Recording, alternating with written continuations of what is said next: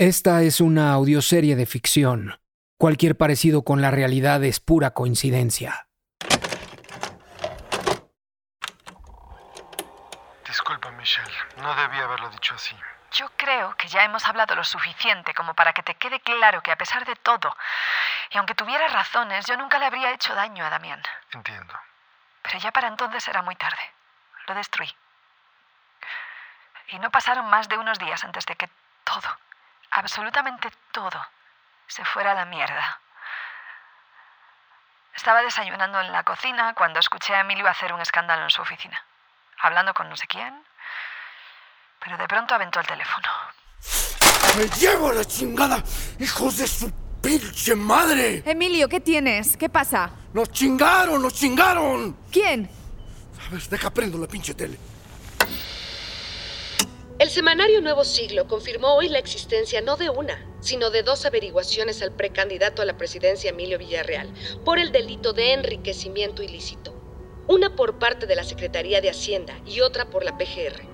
Trascendió que uno de los factores que provocaron la curiosidad de estas instancias fue el depósito de más de 2 millones de dólares en una cuenta en Nueva York y la compra de cuantiosas propiedades. Todo en nombre de su esposa, Michelle Luciani.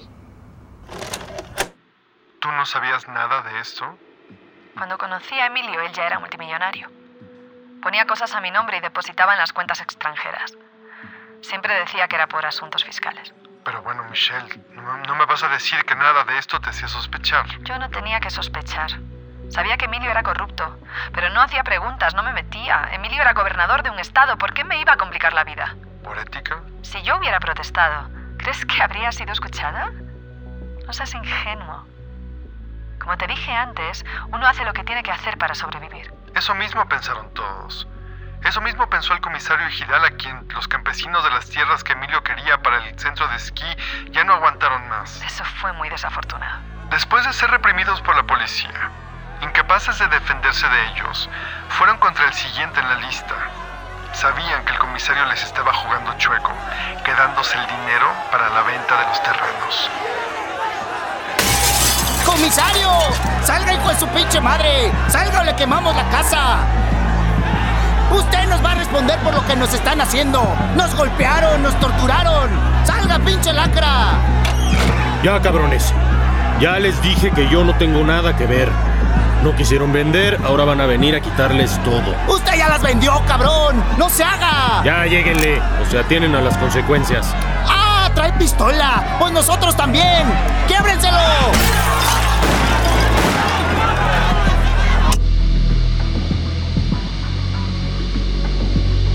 Conflicto con los ejidatarios del Parque Nacional Volcánico ya cobró la vida de dos personas, entre ellos el comisario ejidal de la zona, que ha sido objeto de disputas después de que el gobierno estatal intentara cambiar el uso de suelo con el fin de construir un centro vacacional de esquí.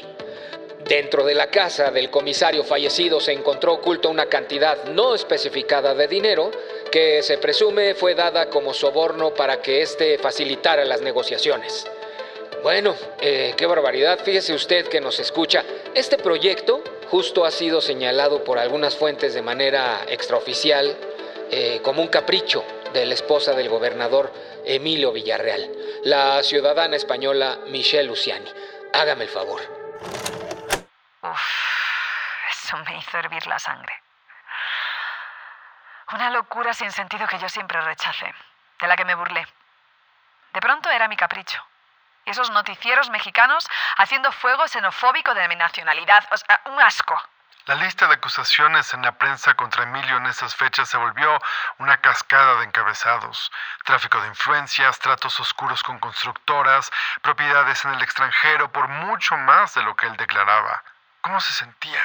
Emilio, para él todo era parte de un complot para quitarlo del camino en la candidatura. No reconocía su propia corrupción. En toda mi vida con Emilio, casi nunca dijo esa palabra. Para los políticos como él, esto es un juego. La corrupción es como un extra, algo que viene con el trabajo. Ellos viven en un mundo de juegos de poder, de candidaturas, de chismes, de ganarle al otro. Es en todo lo que piensan. ¿Qué carajos está pasando? ¿Eh? ¿Y qué vamos a hacer? ¿Por qué toda mi pinche información está en manos de esta gente? ¿Quién putas es el traidor? ¿Quién? Estamos siguiendo las pistas, ¿Qué padrino. pistas ni qué la chingada? Nos están dando en la madre. ¿Ah? Esos pinches riquillos de la élite no pueden soportar que llegue a presidente. No pueden. Me están mandando un mensaje que Mireles está dando entrevista en la tele. Préndele, préndele, Pepe. A ver. Ahí está este pinche hipócrita.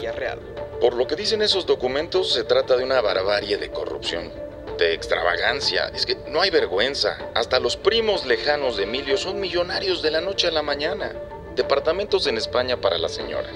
Millones y millones para difusión mediática. Bueno, hasta las comidas del DIF revendía este señor. Pero buen precio, pendejete. Y hay una mención, escandalosa si me permiten decirlo, de un castillo en Francia para su esposa.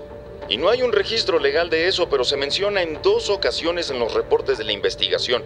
Aunque no se pueda comprobar, qué vergüenza, en serio, qué pena. ¿Qué? A ver, apaga eso. ¡Apágalo! ¿Cómo supieron eso? ¿A qué te refieres, Emilio? ¡Pepe! ¿Cómo supieron eso? ¿Perdón? ¡Hijo de tu pinche madre, Pepe! ¿Cómo mierda supieron eso? Yo qué sé, padrino, ¡Te yo... voy a madrear, cabrón! Emilio, espérate, cálmate, por favor. Espera. ¡Fuiste tu hijo de tu pinche madre! Emilio, cálmate, por favor. Padrino, claro que no. ¡Pinche traidor!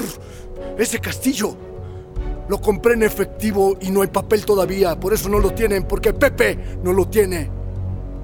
Vas a valer madre, ¿me oíste? ¡Estás acabado! ¡Acabado!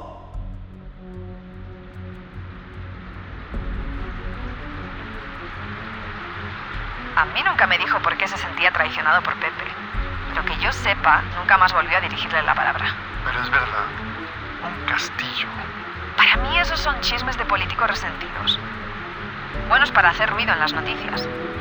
Emilio estaba realmente acorralado, así que hizo lo que cualquier político en su posición haría, mentir. Buenas noches, amigos y amigas en sus hogares. Todo lo que he sido y lo que soy como servidor público se lo debo a mi partido, al cual amo profundamente y me duele.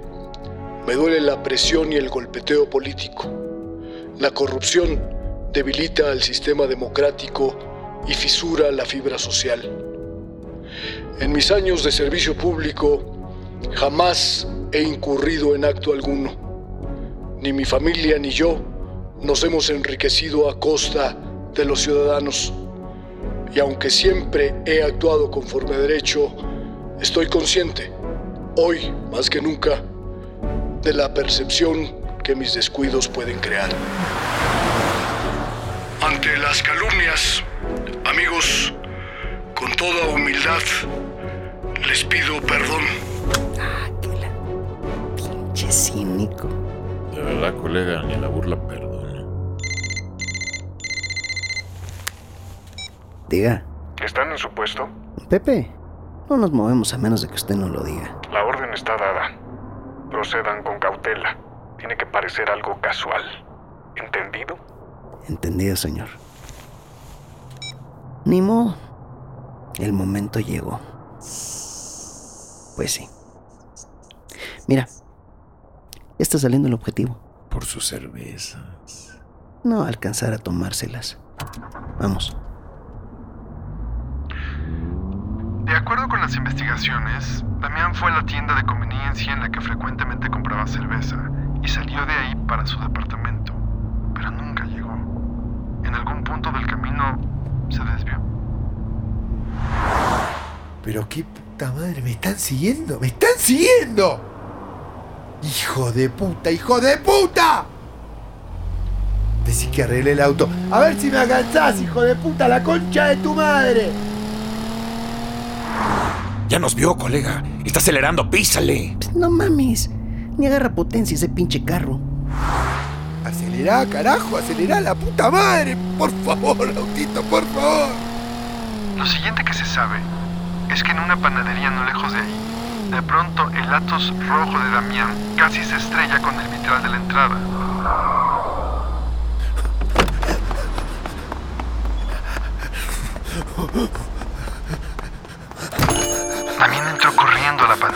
La puerta de atrás. ¿Dónde está? ¿Dónde está la puerta de atrás? y detrás de él entraron dos hombres armados que venían persiguiéndolo. ¿A dónde vas, pendejo? No, no, no, no, no, para, no me maten. Tengo un hijo. Órale, colega, sácale la cartera y el teléfono.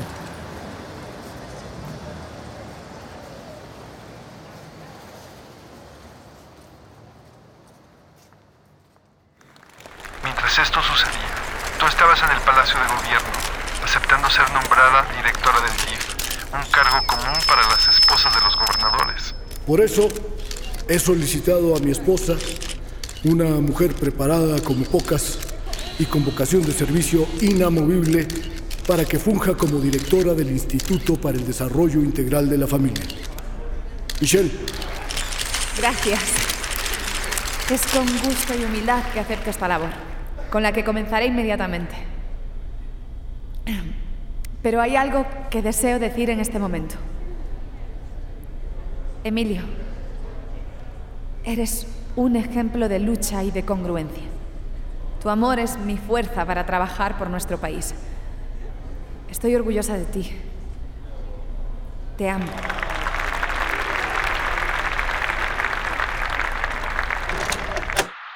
Michelle, ¿estás bien? No. Fui tan tonta.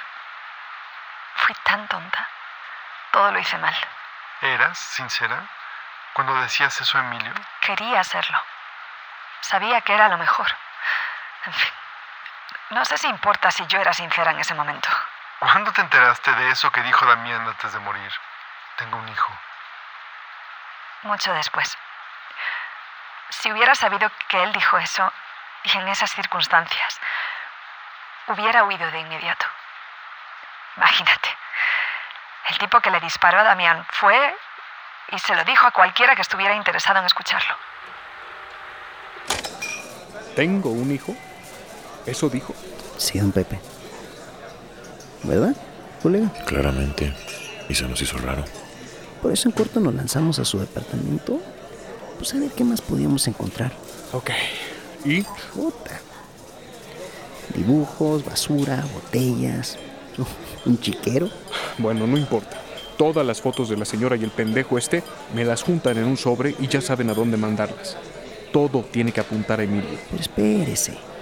Hay algo más y neta sí creo que es el cáliz sagrado. Con esto nos sacamos una medalla. Escuche usted. Las cosas estaban tranquilas entre Emilio y yo, supuestamente. Parecía que todo volvía a la normalidad. Llegamos a casa. Déjale digo. Panchita, Ay, Emilio, no le grites así a la nana, ya viene. Dígame, señor. te vamos a dejar el niño el fin de semana. Nos vamos a la playa. ¿Cómo está el niño? Bien, señora. Bueno, me voy a bañar. Pásale, mi vida. Voy a estar en mi oficina. ¿Algún mensaje? Le llegó este sobre, señor. Solo dice su nombre. A ver.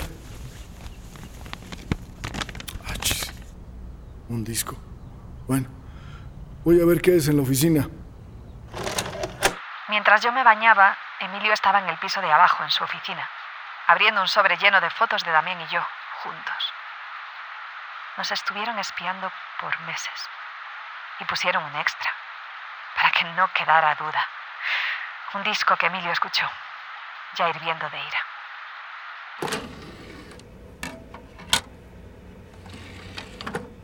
Michelle, te hablo por acá sabiendo que me has implorado que sea cuidadoso, que nuestro secreto se quede así, en un secreto, y yo podía honrar ese pedido tuyo, pero hoy ya no puedo. Estoy desesperado, no puedo más, no doy más y ya no me importa.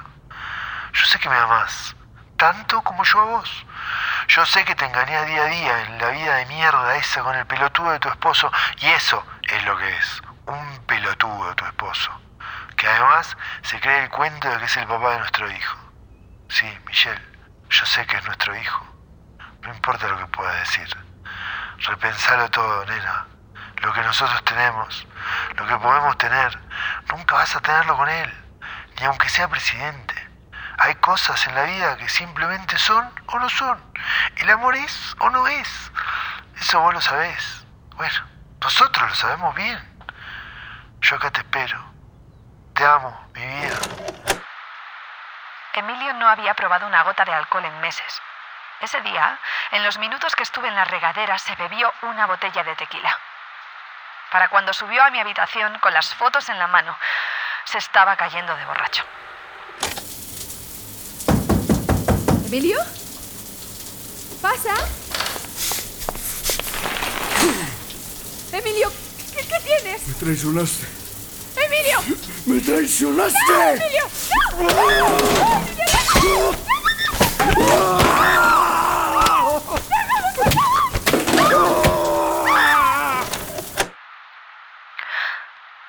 Me golpeó hasta que se hartó. Me dejó irreconocible. Después de dejarme así, tirada y ensangrentada, se fue a la playa. Michelle, no tenía idea. Es terrible lo que pasó. Eso no fue lo que se rumoró en ese entonces. Se decía que oíste porque te descubrieron, pero no por miedo a otro ataque como ese. Es casi incomprensible que quien dice amarte haga algo así. Igual, ese viaje le costó a Emilio la candidatura. Los rumores de lo que pasó con Damián fueron suficientes para que lo bajaran de la candidatura. Eso solo se supo en un círculo muy pequeño dentro del partido. Le costó más que eso. Esa misma tarde yo pedí asilo en la Embajada Española. Ellos me subieron a un avión y desaparecí. Y claro que ese fue el rumor que escuchaste. Emilio se encargó de silenciar a quien se atreviera a sugerir que me había golpeado. ¿Crees que Emilio mandó matar a Damián? Al principio lo creía. Pero luego me quedó claro que Emilio se enteró de mi romance con Damián cuando él ya estaba muerto. Así que por lógica él no lo mandó matar. Enemigos que lo quisieran inculpar tenía suficientes. Entonces, ¿por qué te escondes? Porque a mí sí me quiere matar. No ha parado de buscarme. Quiere arrebatarme a mis hijos y vengarse de mí. ¿Por eso has decidido contarme todo esto? Cuando me fui de México, en el avión me dieron un periódico. En primera plana estaba Emilio, renunciando a su candidatura por motivos personales. Muy adentro, entre las páginas policíacas, estaba el crimen de un hombre asesinado en un asalto a una panadería. Si hablo ahora, lo hago por Damián. Michelle, una vez que esto se publique puede haber repercusiones para ti. Eso tal vez te ponga en la mira de quienes hayan asesinado a Damián. Puede ser. Pero lo menos que él se merece es que se sepa la verdad. Solía sentirme traicionada por Emilio, por haberme prometido escribir un libro, alimentar mi carrera. Pero la verdad es que la traición más grande fue la mía. A él, a Damián y a mí misma. ¿Cómo? El día en que acepté casarme con Emilio, dejé de ser quien era. Dejé de ser yo. Y es fecha que no logro reencontrarme. Pude haber tenido otra vida. Pude haber vivido honestamente. Pude haber estado con quien amaba de verdad. Pero me traicioné. Para la grabadora. Ya fue suficiente. Entrevista con Michelle Luciano. Locación no especificada. Fin de la grabación.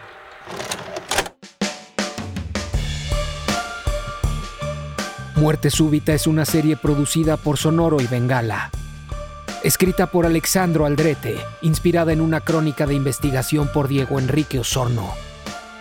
Dirigido por Alexandro Aldrete, con las actuaciones de Alba Mesa como Michelle Luciani, Gerardo Trejoluna como Emilio Villarreal, Alejandro Saevich como Damián Villar, Artus Chávez como el periodista, Fernando Canek como Pepe Castañeda, Héctor Bersunza como Lorenzo, Fede Di Lorenzo como Ramón Villar, Roberto Cavazos como el Matón 1 y Salvador Pretola como el Matón 2. Y las actuaciones de soporte de José Ramón Berganza, Arturo Echeverría, Jacobo Flores, Jair Campos, Humberto Montt, Santiago Stephens, Paola Rioja, Paloma Cordero y María Filippini. Casting por Gustavo Aguilar y Bengala. Coordinador de guion y edición de diálogos Daniel Padilla. con diseño de audio y mezcla de Alex de Winter. Música principal por Laura Cruz con ayuda de Héctor Fernández. Los ingenieros de grabación son Santiago Sierra, Héctor Fernández y Edwin Irigoyen. Nuestra supervisora de producción es Sofía de Antuñano. Producción para Sonoro por Gustavo Aguilar y Andrés Vargas Russo. Producción ejecutiva de Adán Pérez y Vivi González Alcocer. Con dirección creativa de Gabriel Nuncio para Bengala y Camila Victoriano y Joshua Weinstein para Sonoro. Todos los derechos reservados.